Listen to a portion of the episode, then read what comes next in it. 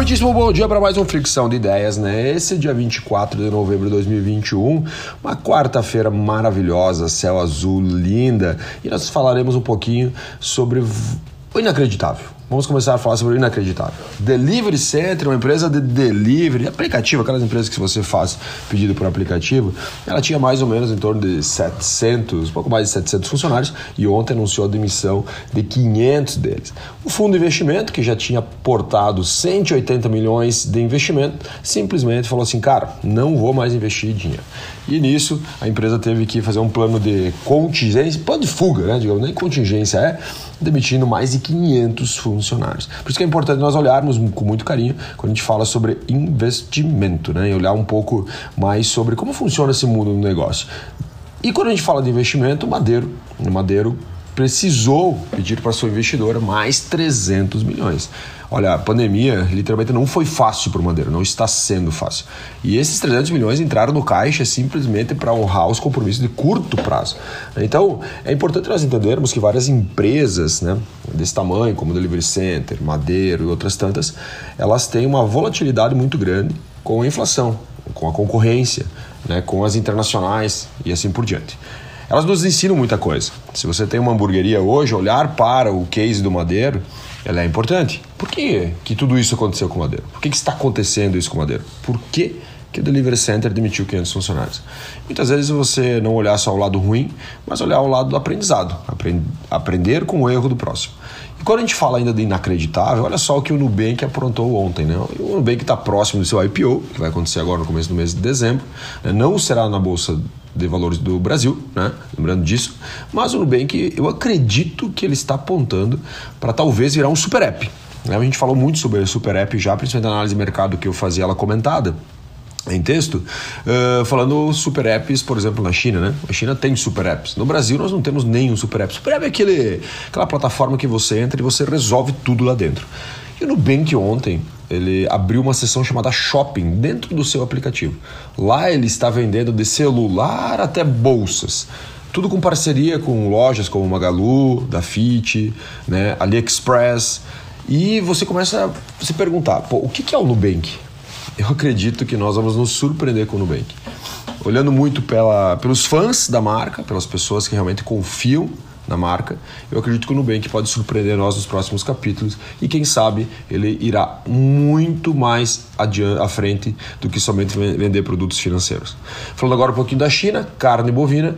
A China liberou agora um, em torno de 700 mil toneladas tá, de carne bovina. Lembrando que a gente não está mandando carne bovina mais para a China. A gente mandava em torno de 60% das exportações ela de carne bovina eram para a China. Para ter uma ideia, com o embargo que a China fez por causa daquele indício de vaca louca, a gente perdeu 43% de exportações da carne bovina agora no mês de outubro, comparando com o mesmo período do ano passado. E a China liberou 700 mil toneladas, que eram carnes produzidas antes né, do embargo. Né? Então elas estavam lá, por exemplo, no importos, estavam em estoque. Então a China vai comprar esses 700 mil toneladas, mas ainda não tem uma previsão para que ela libere esse embargo. Vamos falar um pouquinho agora do Black Friday, lembrando que dia 26, né? hoje é dia 24, dia 26, sexta-feira, teremos a Black Friday no Brasil, né? A estimativa aí da Black Friday, ela, são várias, né? Uma delas é a queda, né? em torno de 6%, mas eu trago aqui uma, uma pesquisa bem interessante falando sobre a Black Friday, onde alguns índices eu quero que você preste atenção, porque ele dita muito o ritmo do consumo desse momento, né? Meios de pagamento, 74% das pessoas que vão comprar na Black Friday vão pagar cartão de crédito, 44% cartão de débito, 37% dinheiro, 37% Pix, 26% boleto, né, 19% carteiras digitais e 9% transferência. Né? Obviamente aqui uma soma né, maior do que 100%, é porque as pessoas vão fazer mais do que uma compra. Então, falou assim: não, eu posso pagar por cartão de crédito, cartão de débito, dinheiro, Pix. Ou seja, a pessoa dizendo como ela consegue fazer o pagamento. Canais de compra: 48% eh, sites, 45% apps, olha que legal, apps de lojas próprias e 45% lojas fix, físicas. 38% das pessoas já estão pesquisando e desses 38, 42%, se tivesse o preço já da Black Friday, ele já faria uma compra antecipada. Critérios de escolha: preço, óbvio, custo do frete, olha a importância disso, e qualidade dos produtos. 64% das pessoas do Brasil hoje pretendem comprar 40, uh, 82%, perdão, da classe A, 64% da classe B e 54% da classe C. Aqui dita muito o ritmo do poder de consumo né, das classes, né? Então 82% da classe A pretende fazer algum tipo de compra na Black Friday. E olha para quem será a compra, tá? Para a pessoa, para mim, será 89%. 32% para presentes e 21%, galera, 21% para o Natal, um mês antes. Olha a importância dessa pesquisa para as nossas tomadas de decisão.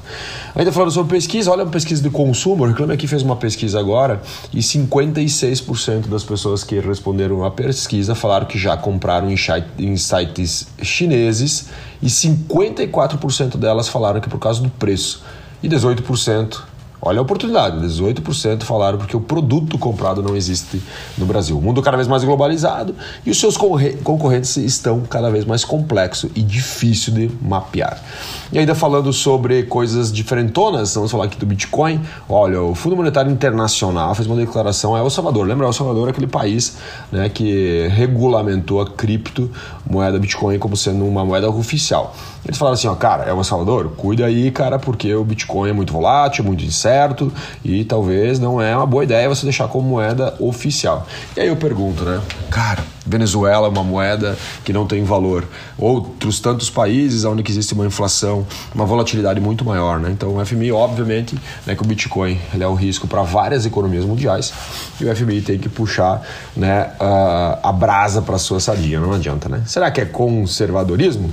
Vamos pensar um pouco mais, porque o futuro, na minha opinião, é muito mais voltado a, a, a tirar algumas sanções, bloqueios, limites impostos por governos e que o mundo vai guiar algumas economias de forma mais natural. Vamos falar agora falando de economia, falaremos sobre a expectativa econômica. O Brasil né, puxa a segunda maior queda da expectativa econômica da América Latina desde 89. Sim, senhor, 89, tinha seis aninhos. O clima econômico né, na América Latina piorou muito agora no terceiro e quarto trimestre de 2021, puxado muito aí pelo Brasil. Né, a leitura, né, é, é, quando a gente olha um pouquinho sobre a pandemia, lembra lá no início, lá em março de 2020, essa leitura aqui é é pior, né, um pouco pior que a pandemia, lá no início da pandemia, quando a gente fala de economia aqui na América Latina. Ainda falando economia, o ministro Paulo Guedes ontem usou uma frase que eu vou repetir para você. Todo mundo sabe que eu queria manter o teto. Ou seja, mas nem sempre a economia vence. Isso aqui mostra que possivelmente é, nós vamos furar o teto, né? E o Paulo Guedes já desistiu, jogou o paninho aí no sentido econômico. Né? Nem sempre a economia vence, ele tem razão. Né? A gente está num, num ano político já, em um ano antecipado, e isso mostra que a gente vai ter muitos ingredientes aí pela frente.